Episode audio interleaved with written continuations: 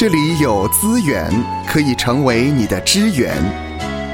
欢迎收听教牧支援。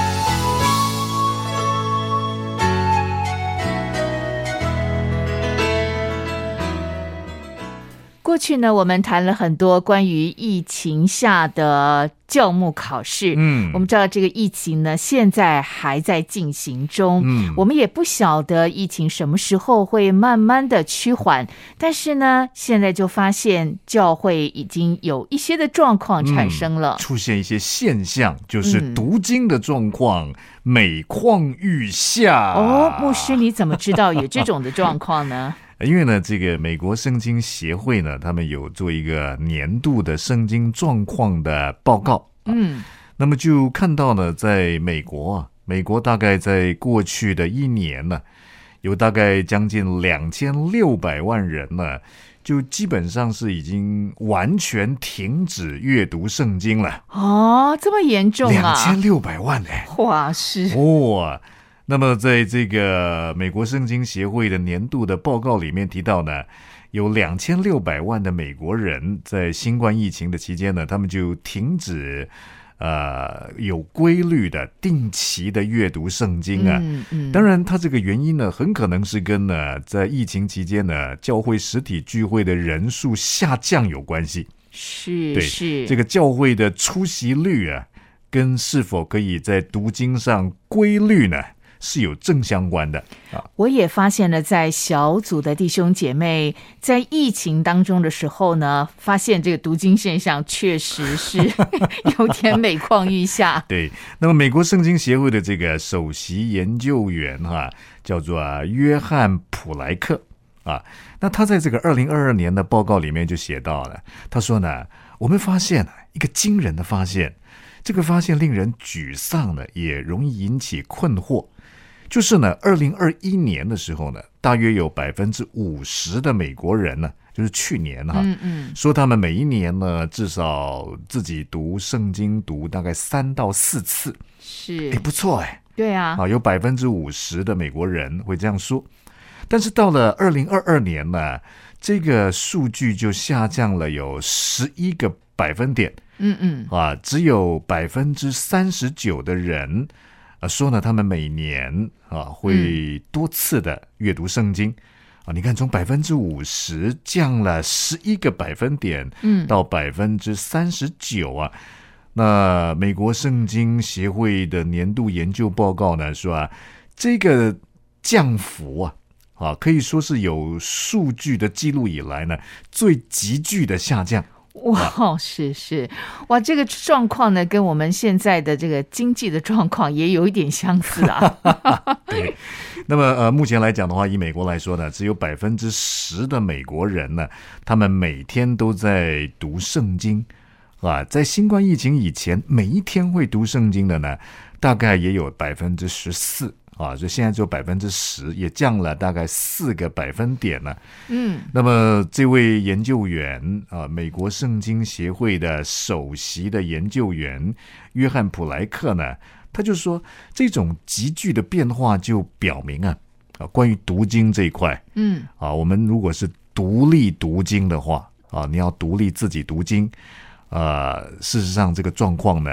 是跟教会的出席率有密切的关系啊。哦。呃，，一个正常的啊，在一个健康状态底下规律的一个聚会的教会里面呢，因为疫情的缘故，因为也许在各个不同地区啊，有一些相关公共健康的规定啊，所以没有办法参加实体聚会了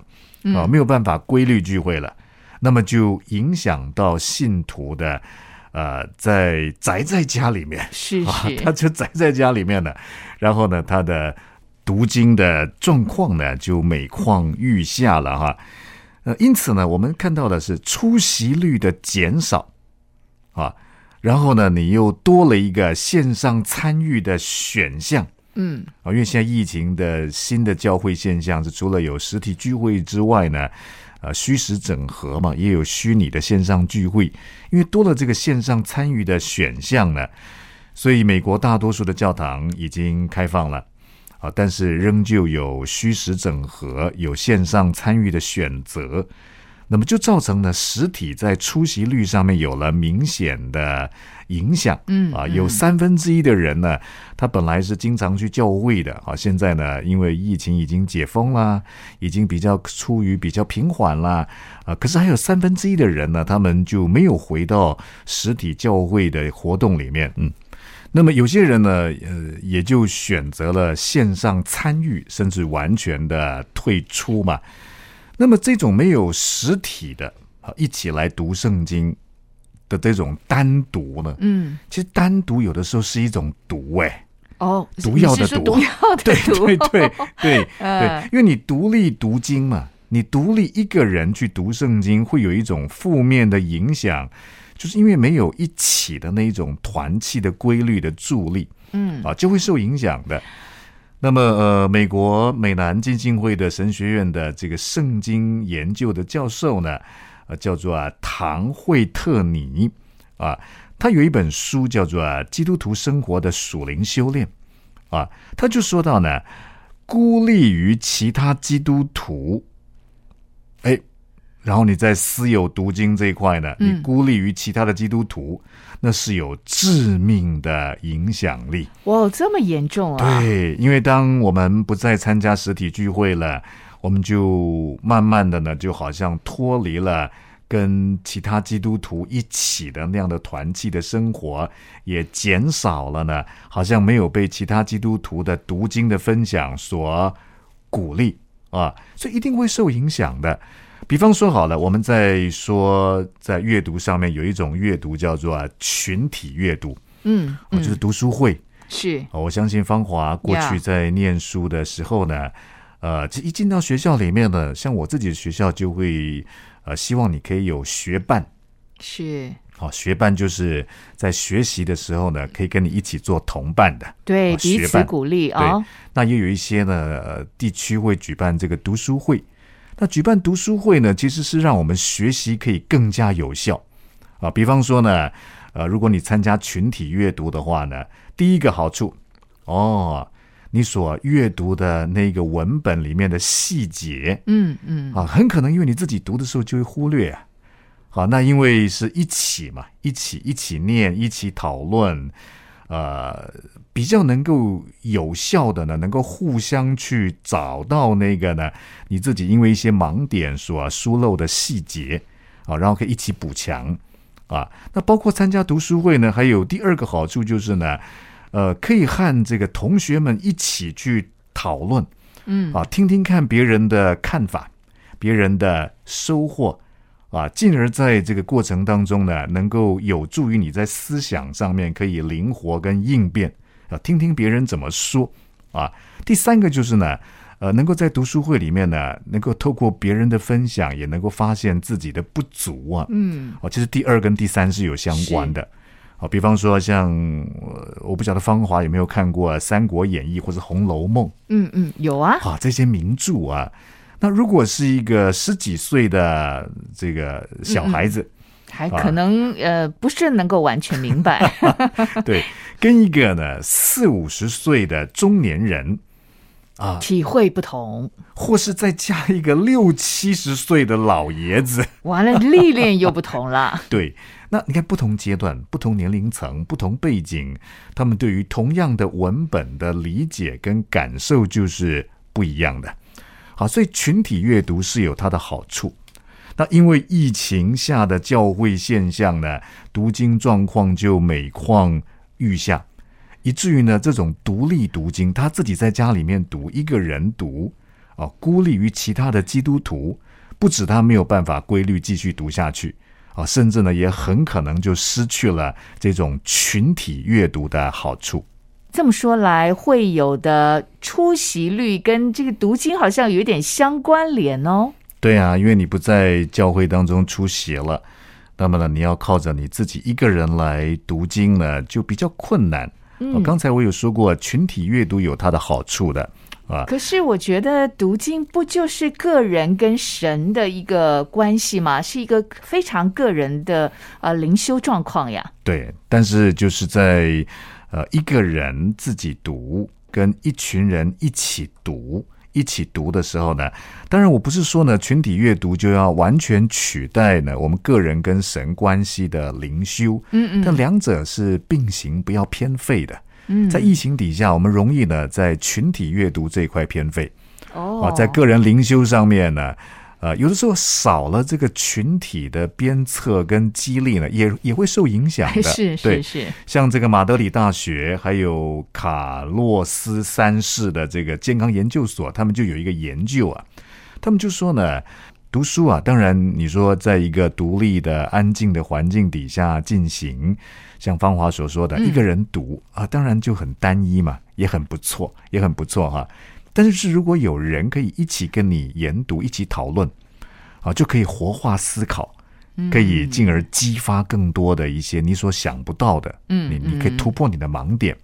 那么他们是有科学研究的，因为透过这个脑波图的测试啊，他们就把受试者分成单独阅读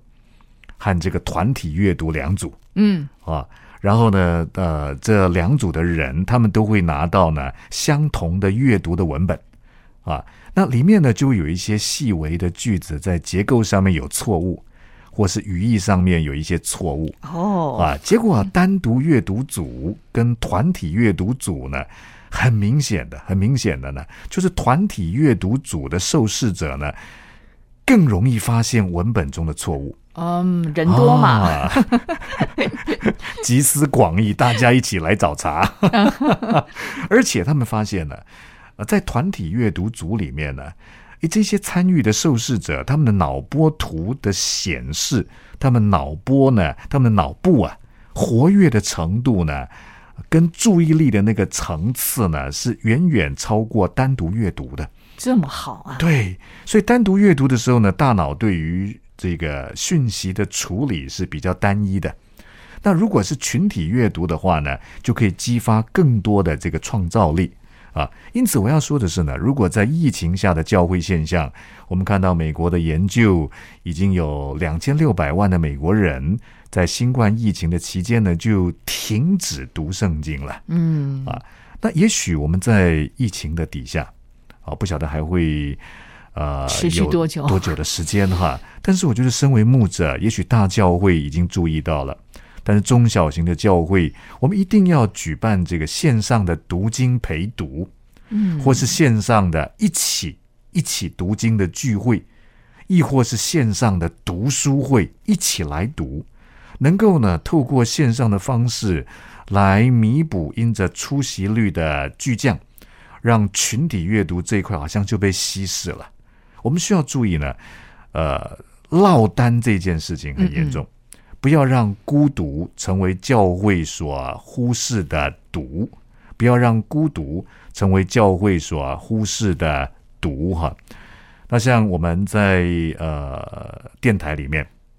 哎，每一个礼拜三呢、哈，嗯，是是，我们都有啊、部门的查经，对，每一个礼拜三呢都有分部门的查经哈，我们有三个部门嘛哈。那每一个部门查经，它都有它各自读经的进度啊，而且我们在每一次呃读经进度的时候呢，我记得是每一个童工就负责嗯，呃带一个带一个嗯部分哈、那有的部门是一个童工要带连续两个礼拜哈、那有的部门是一个童工的带一个礼拜。那在带的过程当中，不只有操练的机会啊，而且我最大的收获就是呢，诶，同一段经文，我虽然是牧师，我自己看啊，我按照释经学的步骤、方法、研经、背景、字义研究啊，嗯嗯，可是很多时候我是透过弟兄姐妹的视角，是，原来发现我也有死角。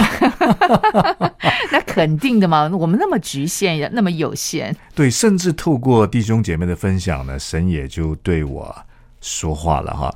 所以我真的是鼓励呃教牧同工，在疫情下的教会现象，我们看到在美国的读经的状况呢，已经是每况愈下了。但是我们看看别人的状况，然后引以为见解，怎么样在强化强化线上读经的陪读啊，强化强化这一类线上查经聚会啊的频率跟规律，甚至于强化啊，这个线上读书会，读书会啊，哎，一起读一本书啊，然后固定的、定期的，其实，在读书上面呢，呃，除了读书会群体阅读有很大的帮助，能够帮助我们了解文本的细节，嗯嗯能够呢去听听别人的呃领受，呃，也能够发现互相的这个不足之处跟盲点，但是固定的时间跟固定的地点很重要。固定的地点当然就比较没有空间的限制了，我们有嗯啊、线上线上。各种不同的软体，但是固定的时间啊，可以讨论一下每一个礼拜三晚上呢，礼拜五晚上呢，还是礼拜六的早上，选一个固定的时间，能够让教会有一些机会，让弟兄姐妹一起鼓励他们一起线上读经，一起参加线上的查经聚会，一起参加线上的读书会啊，要记得不要让他们在学习上面落单了，不要让孤独成为教会所忽视的毒。愿神赐福收听节目的你，就让这一次的教牧支援成为你侍奉的资源。